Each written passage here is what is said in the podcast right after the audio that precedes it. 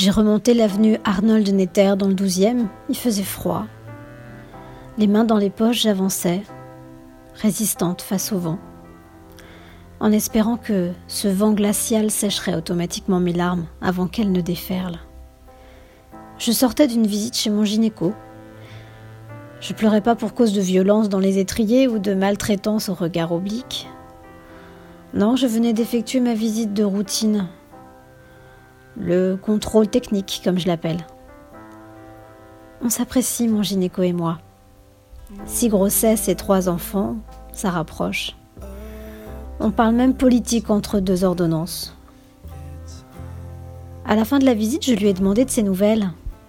En douze mois, il peut s'en passer des choses dans une vie. Bon, et vous? Comment allez-vous?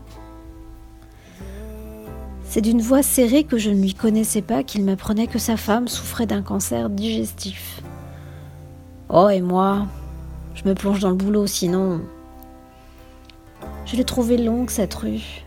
Je pensais à elle, à lui, au fait qu'il m'ait lâché ça, comme ça, sans péridurale. Lui si économe de mots personnels. Y voyait-il une forme de délivrance?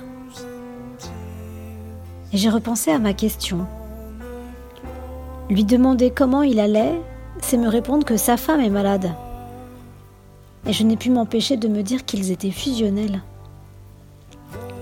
Ce colosse délicat a perdu de cette drôlerie qui m'a toujours fait désacraliser ses contrôles techniques.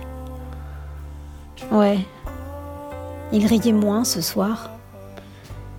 En me répondant, il a retiré ses lunettes et de ses mains qui ont accouché tant d'enfants et sauvé trois femmes, il a essuyé ses yeux de mari triste et désemparé. Celui qui a accompagné tant de couples de femmes vers la maternité semblait ne pas trouver son propre chemin. Et puis j'ai surtout pensé à elle, que je connais aussi. Sa douceur, son regard bienveillant et sa pointe d'accent libanais si exquise. Et puis je l'ai imaginée maigre et sans cheveux. J'aime tellement sa formidable toison d'or. Elle a toujours suscité mon admiration, tant elle me paraissait soyeuse, délicate et disciplinée. C'est elle qui me pesait et prenait ma tension à chaque visite de grossesse. Elle était toujours le premier visage qui m'accueillait à la maternité.